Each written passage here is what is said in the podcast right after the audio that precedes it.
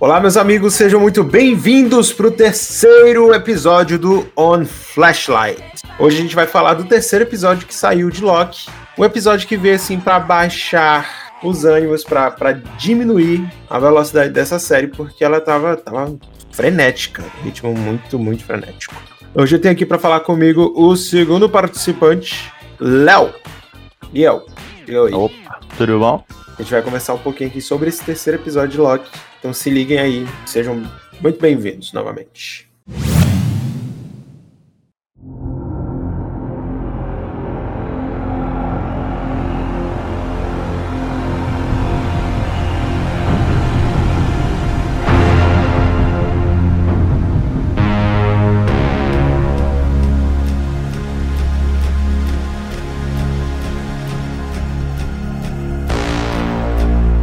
Começar, sim, a gente terminou o Loki assim, no segundo episódio super apreensível, várias teorias, tipo, foi linha do tempo indo pro caralho, né? Tipo, com o plano da Lady Locke, explodindo as linhas temporais e criando linhas alternativas e os Minutemen ficando tudo maluco. O que, que vai acontecer? Porque, tipo, vários eventos nexos e, e pouca gente para lidar com isso, para resolver.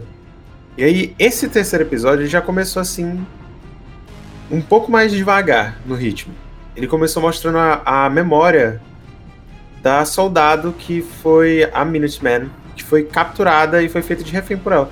É uma coisa muito interessante porque a gente vê uma memória onde elas parecem ser amigas, entendeu? Tipo, num barzinho. E a gente não, não, não entende muito, assim, ainda o que que tá rolando. Porque, tipo, será que ali é só pra mostrar como é que o poder dela funciona? ela te deixa num ambiente mais agradável? Ou será que aquilo era memória muito assim? Ela pareceu reconhecer.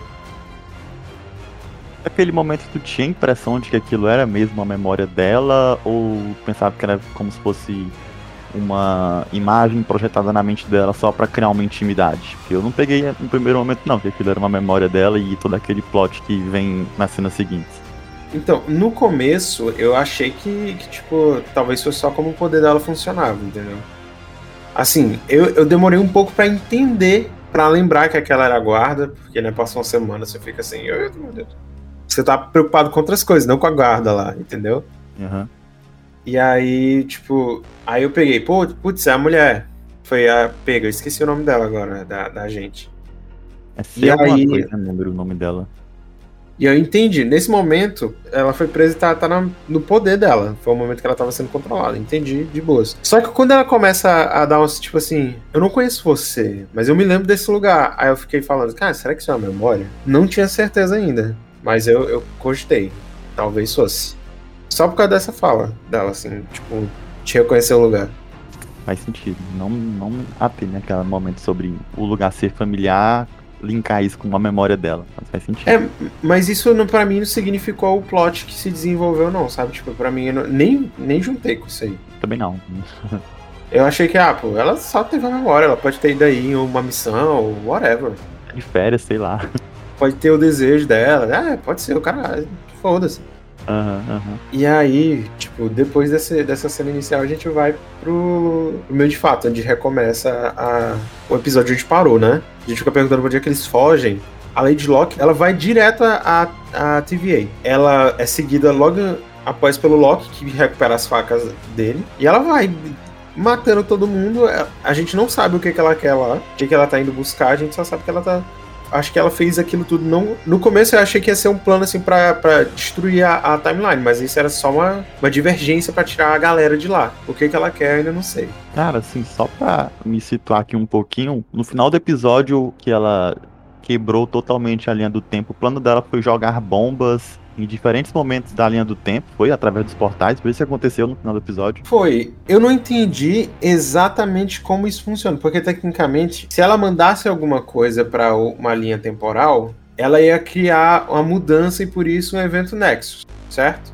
Sim. Mas se ela manda a bomba de resetar, como é que a bomba de reset. Tô entendendo que eles usam pra consertar a linha do tempo. Ela jogou na linha do tempo. E tipo, o que ah. acontece se você usa uma bomba de reset na linha do tempo que tecnicamente não, não tá quebrada? Ela não deveria ser toda apagada? Cara, agora que eu tô pensando melhor, eles usam a bet especificamente naquilo que não deveria estar ali.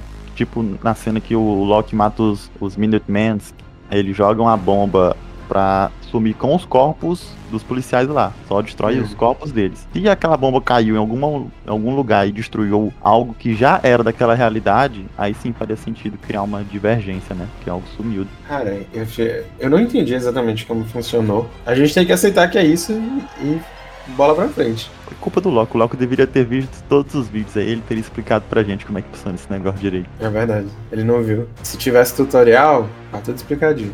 Aí tu reclama que, que a Marvel é muito didática. que tudo na boquinha. É, e talvez a gente esteja querendo tudo na boquinha. É, mas é foda, né? Não dá pra ser muito didático quando o assunto é o tempo, né, bicho? É o tempo. Ela, eles vão os dois pra, pra TVA, ela sai, sabe, tipo, Butcher, sai matando todo mundo, literalmente tudo e todos que ela vai vendo pela frente, a gente que sobrou, vai matando. A gente não sabe pra onde é que ela vai, mas o Loki vai logo atrás dela e, e eles começam a lutar. O Loki tenta ali ser um pouco mais diplomático com ela, sempre. Afinal de contas, o Loki, ele é só o que ele quer, é, é mandar os papos enrolar o povo. Já mostra a diferença bem grande de personalidade deles, né? Ela não é nem um pouco parecida com ele, eu diria.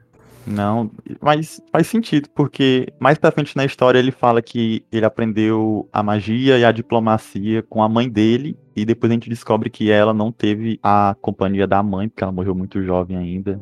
Isso explicaria o fato dela ser muito mais uma guerreira do que uma diplomata, quando comparado ao, ao Loki. É até engraçado chamar o Loki de diplomata, mas Pois é. o algo projeto nesse dando. sentido.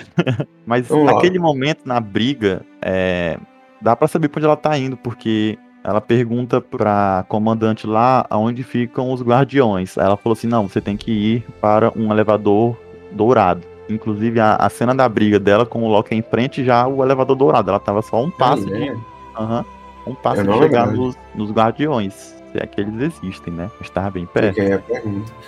Pra interromper a luta, quem é que chega? A juíza, grande juíza, que é, agora a gente sabe o nome dela, a Ravonna Renslayer. Ela é uma personagem que é, ela nos quadrinhos ela tá mais próxima dos Guardiões e ela também é um interesse amoroso do Kang, que também vai ser introduzido no universo Marvel daqui a alguns filmes, já tem até ator escalado, mas isso a gente deixa pra falar um pouquinho mais pra frente. Ela interrompe a briga dos dois, o Loki, vendo que se eles ficarem ali, os dois vão ser apagados, ele malina na máquina dela de portal e derruba os dois em algum apocalipse por aí. Os dois acabam tendo uma briga nesse solo do, do novo lugar onde eles estão. É, os dois lutando pela máquina de portal, bem lutando pela máquina de portal do Rick Morty. E na hora que eles vão usar, ela tá sem bateria. No caso, a Lady Locke. Isso. É, é oficial já o nome dela, é Lady Locke, os caras estão chamando assim mesmo. Não, o nome dela é Civi, mas eu não me lembro quando é que ela pede pra ser chamada assim. Não sei se eles já estão no planeta. E eu acho que já. Eles estão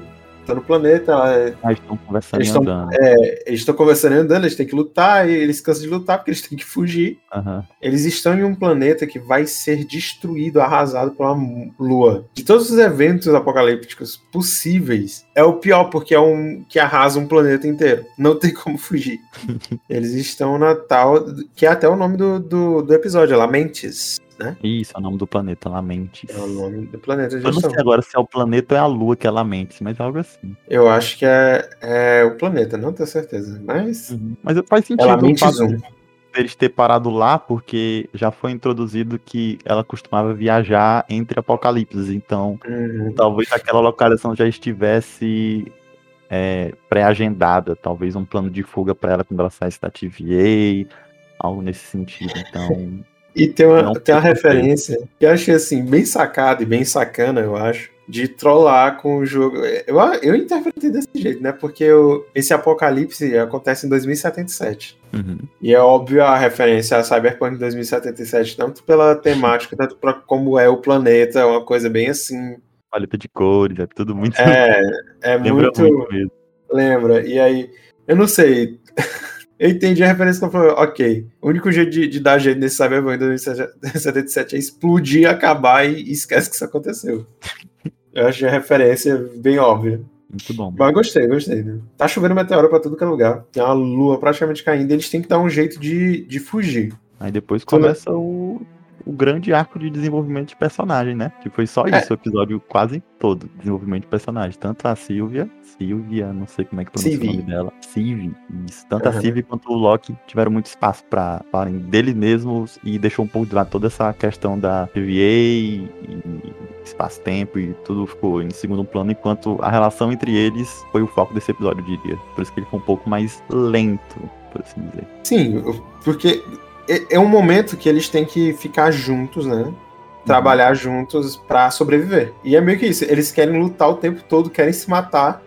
só que vai, eles não tem como. Literalmente, se eles não trabalharem juntos, há uma grande possibilidade de que eles morram. Primeiro que o Loki esconde a máquina com a magia dele, e a, a Sylvie, ela não tem muito o que fazer, ela não sabe usar magia. A única magia que ela sabe é a magia de controle. Ela tenta usar nele, inclusive, e aí ele, o que, que você tá fazendo? Falou, Minha mente é muito poderosa. não deu certo, não tem uma mente fraca? Com licença. Minha mãe não sabe o que que tá fazendo. Que cara bom. Ai. Sim, sim. Aí eles vão desenvolvendo, vai ter o, o- a, primeiro esse embate deles, né, sobre como fazer as coisas, o que eles têm que fazer. Eles encontram a casa da, da senhorinha e aí é o primeiro discurso entre mostra como ela é mais guerreira e quer saber de resolver tudo na base da porrada e ele quer ser mais diplomático em tudo. Quer usar os truques. Ele, na verdade, eu acho que ele é muito mais parecido com o Loki da mitologia, sabe? De pregar peças e, e mentir, usar as pessoas do que eu foi no universo Marvel. Assim, tipo, eu vejo bem mais características dele do Loki Uhum, mesmo. uhum. É o episódio, eu achei, eu gostei muito desse episódio por isso. É o episódio que eu vejo, ok, esse aqui é o Loki de Asgard, da cultura nórdica, sabe? Uhum. E muita gente não gostou do ritmo por causa da, da mas pra mim é um dos meus episódios favoritos até agora. Sim, cara, Gostei também, muita gente falando isso que achou um episódio ruim, não sei se foi por conta do final que não foi muito feliz. Não, eu acho que, eu gostei que o, muito do fato deles terem desenvolvido o, o personagem, achei muito da hora, velho. eu acho que o, o final do episódio a gente vai já chegar lá, ele não foi ruim, mas ele ele foi desnecessário, assim, eu diria, desnecessário o, que aconteceu no final, tipo, é muito não te deixa a emoção que é pra, pra deixar, porque tu sabe, tu sabe que é pra história andar, o que aparenta acontecendo vai acontecer, entendeu? É, é um gancho que você sabe que. É, não, uma não é um gancho. Aham. Já sabe o que é. Eu achava que era melhor acabar de outro jeito. Mas ok. E que eles encontram uma, uma velhinha e tudo mais. Ela vai lá e arromba a porta da velha e toma um tiro no meio dos peitos. E aí ele o Loki, não, vou tentar do meu jeito. Aí ele vai e se transforma no marido da velha. Tipo, ele vai e começa a falar com ela, a velha balança um pouquinho. Ela falou, meu Deus, é meu marido. E aí ele vai falar, você está tão linda desde o dia que. Ele toma um tiro nos peitos também. Pá! Eu falei, você, velho, nunca me elogiou na vida. Então, nem termina a frase, já toma um um balaço. Mas essas estão no balaço energia. Só pra isso mesmo. Só pra mostrar como cada Ué. um lida com a situação mesmo. Exatamente. E aí fica essa, essa brincadeirinha, sabe? Tipo, eles tendo que se ajudar e os dois resolveram as coisas desse jeito. Ah, eu vou resolver do meu jeito. Não, vou resolver do meu jeito. Eles têm que recarregar a maquininha do Rick and Morty pra conseguir fugir, sair desse apocalipse. Então eles decidem o quê? Que eles vão embora da- dali, vão pra uma, uma balsa onde eles estão tirando os sobreviventes, certo? Os sobreviventes não, estão tirando as pessoas ricas. Pra, como é que é o nome? Uma arca de sobrevivência, né? Isso, a arca, ele chama de arca no episódio. E aí a- ela quer tomar o trem e ir, e ele, não, vamos usar o meu método aqui. Tipo, ele se disfarça de guarda, fala, vamos fazer do meu jeito. Não, vou fazer do meu jeito. E aí acaba que os dois se ajudam pra fazer dos dois jeitos. Tipo, ela encanta um ca... o, o guarda, ele usa o- o- os truques dele pra... e os dois conseguem embarcar no trem. De boas.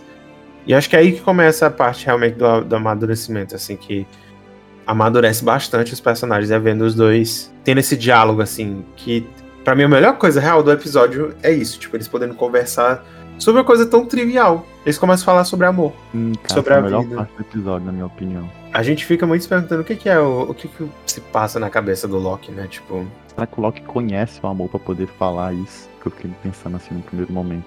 Eles, eles falam sobre os poderes um dos outros, e aí que, tipo, a gente vê, a gente fica sabendo sobre a, a mãe dela, que ela não teve acesso à mãe, que ela não teve é, muito tempo com ela, morreu cedo, ela teve que se ensinar esse truque de magia.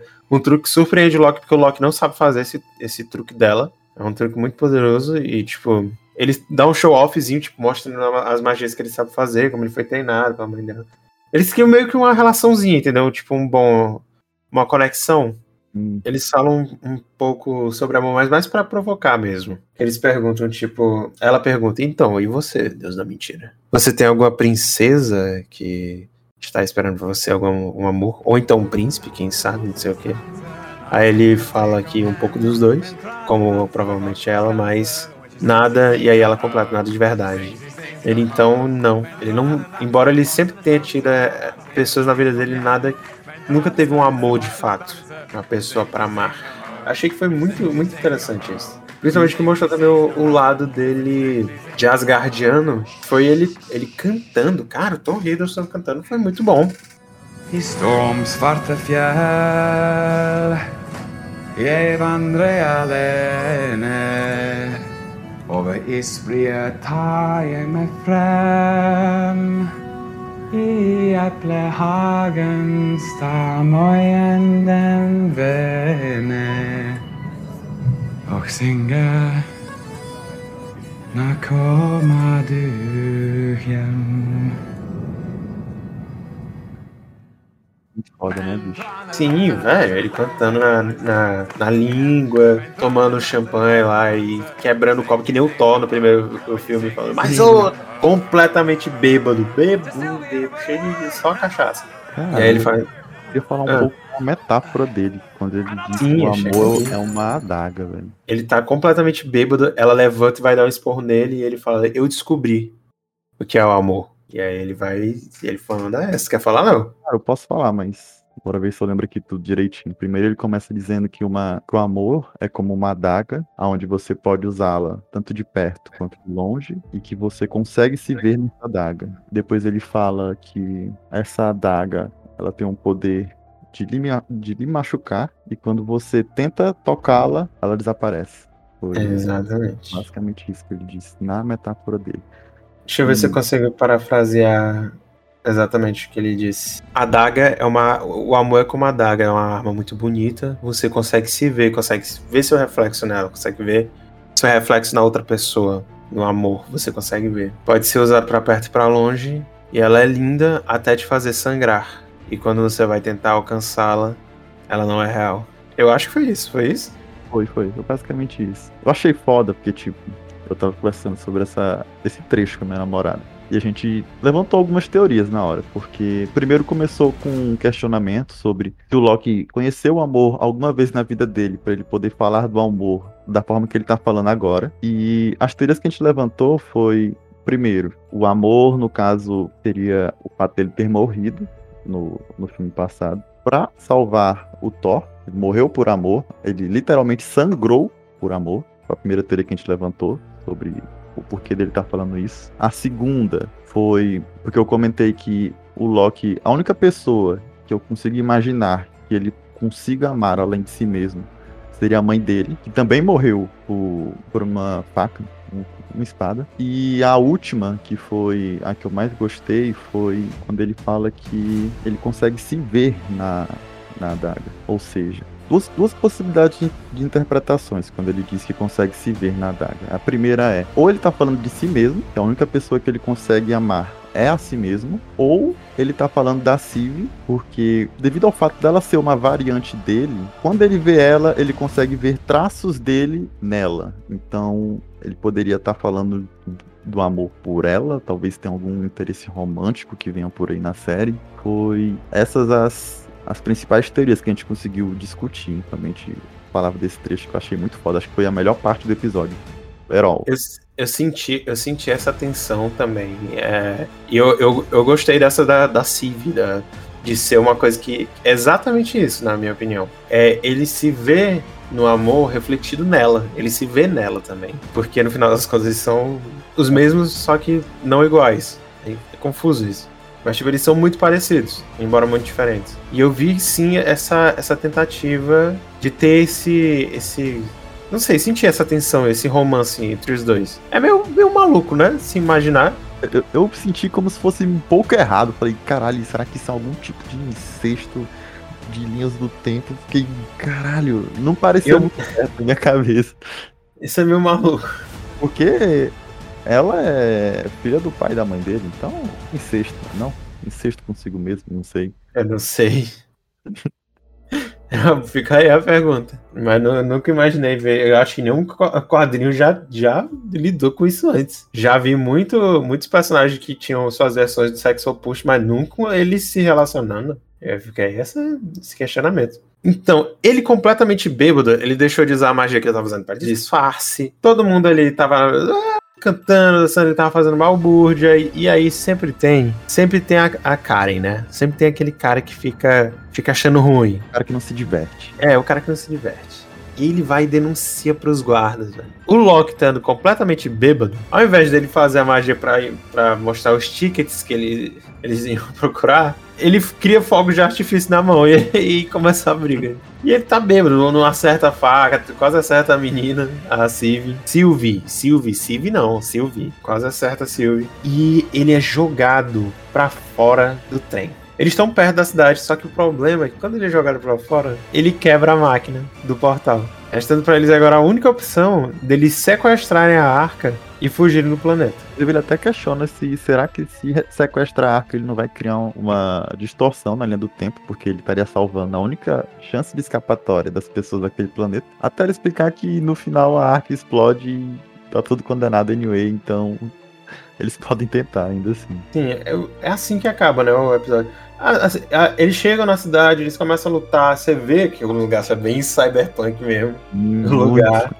Muito cyberpunk, meu amigo, só os neonzão. E aí eles estão lutando, estão correndo para chegar e alcançar a arca, e aí no final das contas cai um meteoro e explode o bagulho vai tudo pelos ares. Cara, faltou uma parte que eu fiquei. Na hora, na hora que aconteceu, eu ainda fiquei, caralho, como assim? Tem um momento que eles estão correndo, tá tudo desabando, porque tá caindo meteoro, enfim. E vai cair uma torre em cima deles. E ele, usando algum poder, segura a torre, sei lá, poder da mente e faz a torre voltar ao lugar dela. Ah, é verdade, ele tem essa telecinese, né, velho? Eu nunca tinha visto ele usar essa parada. Então, eu não sei se isso foi realmente uma telecinese. No, no, primeiro momento eu pensei que fosse, mas eu fiquei assim, caralho, deram um downgrade fudido de poder nele, porque ele apanha, mas ele tem um poder fudido desse, nunca usou em uma luta. Mas... Ele tomou um upgrade, não foi não? Ele também solta uns raios verdes agora. Sim, quando ele, não, quando ele não tá lutando, ele fica poderoso. Foi o que eu pensei, assim. Mas aí eu tava na internet e eu vi alguém comentando em algum lugar uma teoria sobre. Porque quando a torre cai ele segura a torre e ele faz a torre voltar, na imagem é como se a torre se tivesse se reconstruindo, sabe? Ela voltasse pro estado original dela. Então, uhum. a teoria que eu vi é que provavelmente, talvez, não sei, enquanto ele tava na TVA e tinha as joias do infinito lá, ele pode ter pego a joia do tempo. E quando o prédio caiu, ele só usou a joia do tempo e fez ele voltar para antes do, da colisão. Tá entendendo? Eu, eu, não sei se seria isso, porque. Aí ele já teria usado isso antes, não teria, não? É, não, não. Cara, tem uma frase que é do The Witcher. No começo do, do jogo, ela foge do professor dela, porque o professor dela mandou ela ler uma tarefa muito chata e ela só foge e vai treinar. Aí ela é indagada depois sobre o conteúdo do livro e ela responde perfeitamente explicando uma coisa muito específica sobre o livro. E nessa hora eles perguntam para ela: "Mas por que você não falou isso antes? Se você tinha lido o livro, por que você só simplesmente não disse isso?" Daí ela fala: nunca abra mão de uma vantagem até que ela tenha a máxima eficácia. Então, Mas aí, eu acho eu... que ele estaria guardando essa vantagem da joia do tempo para o momento onde ela teria sido mais eficaz, que é quando você não espera que ela exista. E naquele momento foi meio que uma obrigação, porque ou era morte iminente ou era abrir mão dessa vantagem, sabe? Eu acho que não, porque fica, fica meio sem sentido, porque ele, ele tem outros momentos que ele poderia. Ele poderia ter usado no começo e, e refeito a, a maquininha ter a bateria de novo. Poderia ter usado quando ela quebrou. Será que ela quebrou? É, quando ela quebrou, ele poderia ter. Opa! E se ela não quebrou? E ele tá só brincando com ela. E no, e no, no próximo episódio o plot é: ah, eu tô da mente, vou refazer aqui a máquina e a gente vai sair daqui. Nossa, aí eu vi, aí eu vou achar horrível. eu vou achar terrível isso aí. É isso aí. Mas falando em teoria, já que o episódio já acabou aqui, a teoria, tá tendo uma teoria muito forte, muito aceita por todos os fãs aí, que tem relação com Homem-Formiga 3, Quantum Mania. Há uma teoria muito forte de que a TVA tá no reino quântico. Afinal, faz todo sentido, porque o reino quântico, como o Mobius falou, tá, é, o tempo passa diferente lá, assim como passou pro Homem-Formiga, cinco minutos ou 5 horas foram 5 anos. Além disso, tem uma cena delatada de Homem-Formiga que mostrava uma cidade no Reino Quântico, que as pessoas especulam que seja TVA. O Kang, que é o vilão do próximo Homem-Formiga, que é um vilão que vem do futuro para causar destruição no presente e dominar tudo, ele é muito parecido, muito próximo dos Guardiões, também é azul. E ele, o Kang, que vai ser o vilão do Homem-Formiga, ele é o interesse amoroso da Ravonna. Ravonna? Como é que é o nome dela? Ravonna. Ravonna Renslayer. Ela é a paixão dele, eles ficam juntos. Caraca, então cria, as, cria a grande possibilidade de que tal, talvez ele que esteja ali, à frente da TVA. Não sabia, não conhecia essa teoria. Achei legal, porque, francamente, os filmes do Doutor. Doutor Forte, tô ficando maluco. Do Doutor Formiga. os filmes dele são muito, muito bobo, velho. Não, não, e, tipo, não, não tem muita. Nem quando apresenta uma coisa que é crucial, tipo, não, tu fica assim, putz.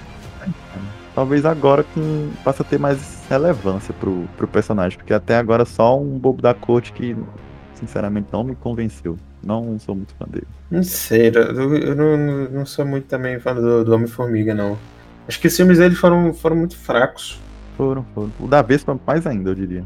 Uma Vespa. Sim, sim. Acho que não tem nenhuma outra teoria assim que ficou porque nossas respostas não foram muito respondidas. Só que teve uma muito importante que é sobre a memória da, da soldada. O que a gente descobre no meio desse episódio é que todos os, os membros da TVA, eles não são criados pelos guardiões, como é dito no, no primeiro episódio. Eles são todos sequestrados têm vidas passadas, essas vidas são apagadas e eles ficam servindo a, a TVA. Todos eles, todos, são variantes, assim como Loki, assim como a, a. Todos são variantes. Variantes que estão lá trabalhando. Eu tinha uma teoria parecida de que provavelmente iam ter alguns que foram criados e outros que eram variantes.